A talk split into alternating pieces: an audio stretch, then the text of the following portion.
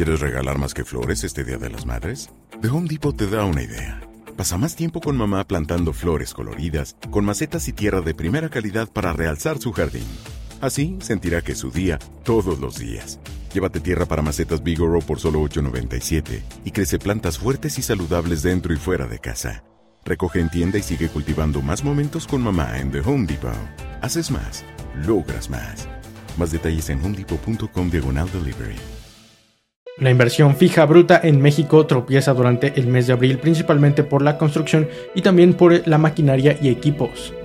Analistas de Citibanamex advierten que la inflación podría terminar el año en el 5.6%, aun cuando ya con la tasa actualizada Banjico dice que sería el 5% y la gasolina toca el nivel de hasta los 22 pesos en ciertas zonas de México. La Bolsa Mexicana de Valores empieza bien durante el día, pero al final termina prácticamente sin ningún cambio, mientras que la Bolsa de Estados Unidos logra un nuevo máximo histórico.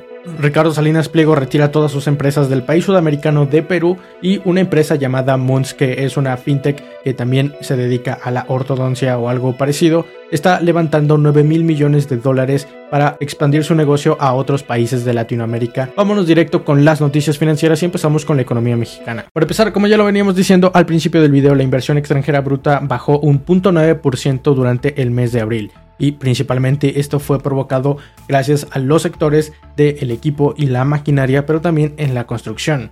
Aunque y todavía con este fallo Oxford Economics nos está diciendo que aproximadamente podríamos crecer eh, con respecto al año pasado que recordemos tuvo una disminución de casi el 17 o 18%, Aún así, estaríamos creciendo un 11% en este año 2021, lo cual sería insuficiente para recuperar el terreno que se perdió en el año 2020.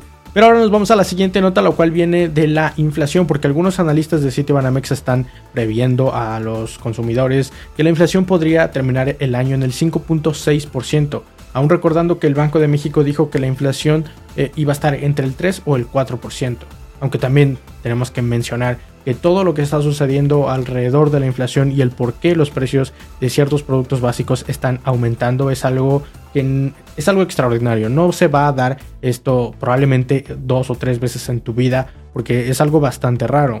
Y podemos darnos una idea de esto gracias a las gasolinas, porque si sigues las noticias financieras seguramente estás informado y sabes que los petróleos están en sus máximos históricos. Tan solo el día de ayer estuvimos reportando que el West Texas Intermediate o el petróleo de Estados Unidos llegó a su máximo que no habíamos visto desde noviembre de 2014, hace seis años. Y por supuesto esto está causando que la gasolina en varias partes de México, en la mayoría de hecho, esté entre los 20 y 21 pesos, pero en la mayoría está a 21 o 22 pesos en ciertas zonas como Oaxaca y también Michoacán.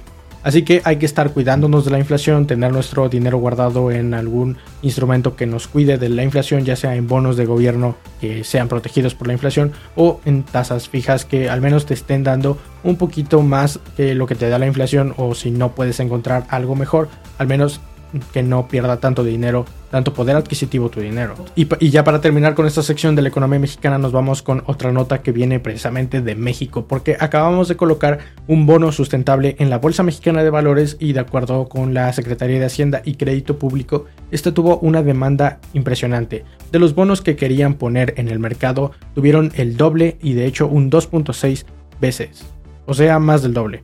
Este bono era para 1.250 millones de, no de pesos ni de dólares, de euros para 15 años. Y 60 inversionistas fueron los que adquirieron este bono a través de la Bolsa Mexicana de Valores. Aunque para este punto probablemente te preguntes qué es un bono sustentable y de hecho yo también. Y básicamente un bono sustentable es como un bono común y corriente, simplemente que su fin es financiar o refinanciar proyectos que sean considerados verdes o ecológicos. Puede ser desde invertir ese dinero que se recolecta de los inversionistas en energías limpias o disminuir el consumo de energía que consume el sector y todas las finanzas alrededor del mundo. Cualquier cosa que sea considerada algo ecológico o que ese bono se use para algo ecológico o verde va a ser considerado un bono sustentable. Y los inversionistas cada vez más quieren empezar a invertir en este tipo de bonos porque prefieren convertirse en unas personas un poco más éticas y que tienen un poco más de conciencia por el planeta.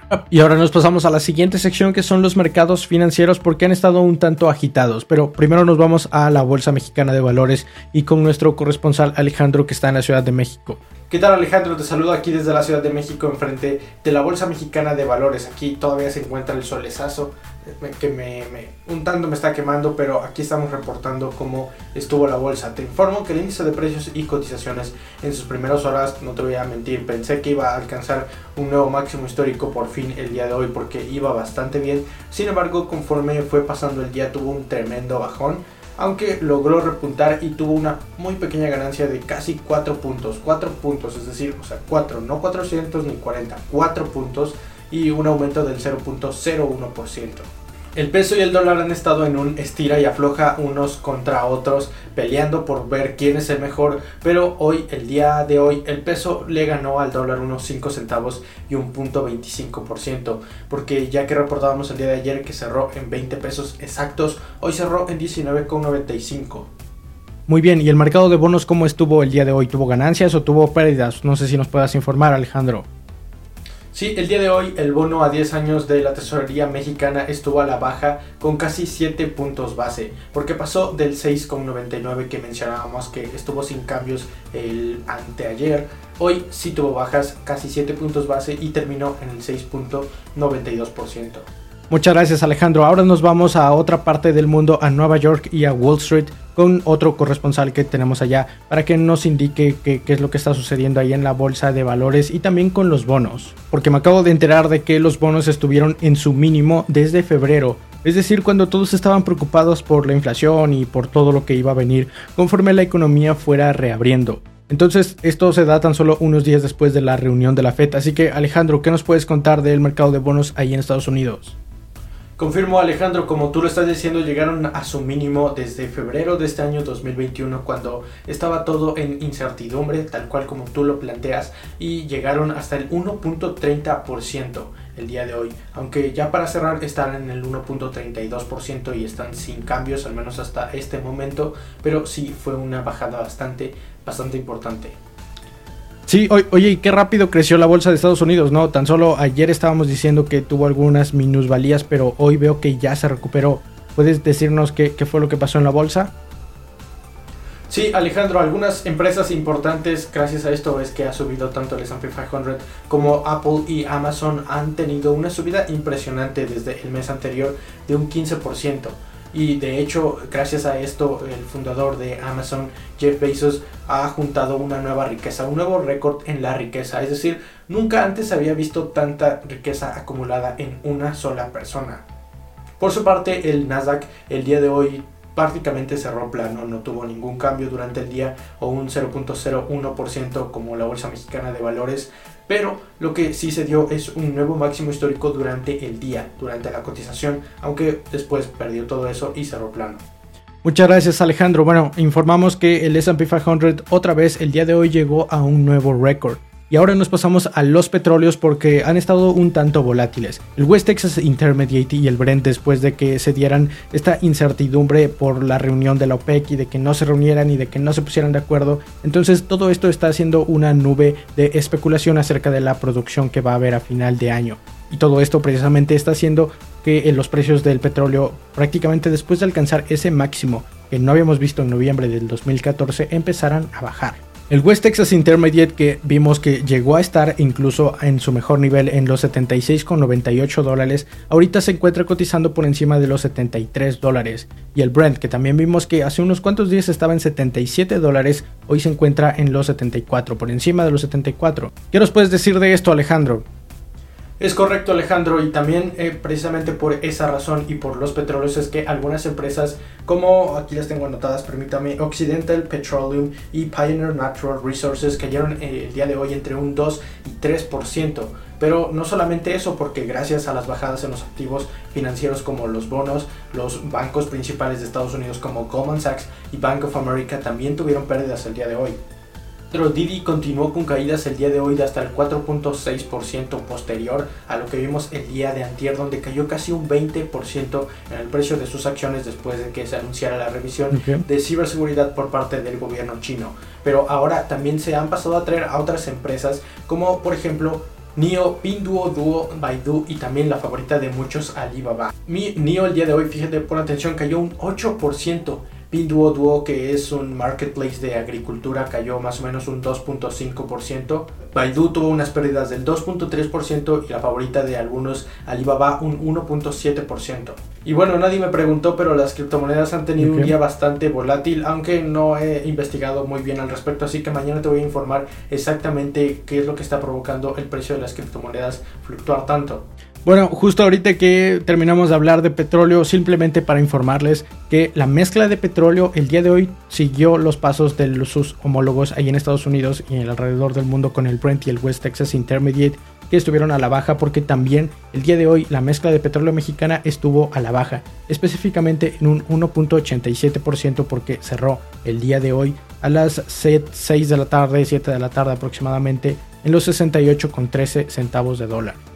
Muy bien, agradecemos la presencia y la participación de nuestros dos corresponsales en el mundo, los únicos dos que tenemos, por cierto, a lo mejor después contratamos más si es que se amplía un poco más las noticias eh, o, si es que hay algunas otras noticias alrededor del mundo. Pero ahora nos vamos a la siguiente sección, que estas son las empresas, tanto nacionales como internacionales, y empezamos con Salinas Pliego. Salinas Pliego, probablemente lo conozcas, es este señor que debe estar apareciendo en pantalla en este momento, que tiene varios negocios, entre ellos Electra y Grupo, perdón, Banco Azteca. Y ahora se está dando la noticia de que, para empezar, vendieron todas las acciones que tenían en Banco Azteca en Perú a un grupo de inversionistas y de accionistas peruanos. Y ahora se está dando la noticia de que definitivamente van a cerrar todas las tiendas Electra que tenían ahí en el Perú. Pero no solamente Banco Azteca y Electra fueron los que están dejando el país sudamericano peruano, porque también Micronegocio, que era una firma para dar créditos grupales, está cerrando sus operaciones en el país. La declaración que nos dio Salinas Pliego es que los ingresos que tiene por esos negocios en el Perú son muy, muy insignificativos y que básicamente no vale la pena tener negocios ahí, en esa parte del mundo, cuando recibes tan poco. Pero ahora nos vamos a una noticia un poco más interesante, la cual es Moons debe de estar apareciendo a pantalla su logotipo y todo lo que hacen, pero básicamente se dedican a muchas cosas. Son una startup, es decir, que se encuentran en sus primeros años con un alto crecimiento. Son también, son también una empresa tecnológica porque emplean la tecnología para servir a sus clientes, pero también son una empresa de la salud porque precisamente están enfocadas en la salud y también están enfocadas un poco más en especialmente la odontología porque están ofreciendo un servicio a sus clientes de alineación de los dientes. Y según ellos este es tres veces más rápido que los métodos originales y también es menos costoso. Así que por un precio más bajo estarías arreglándote los dientes para tener una sonrisa perfecta como la mía no.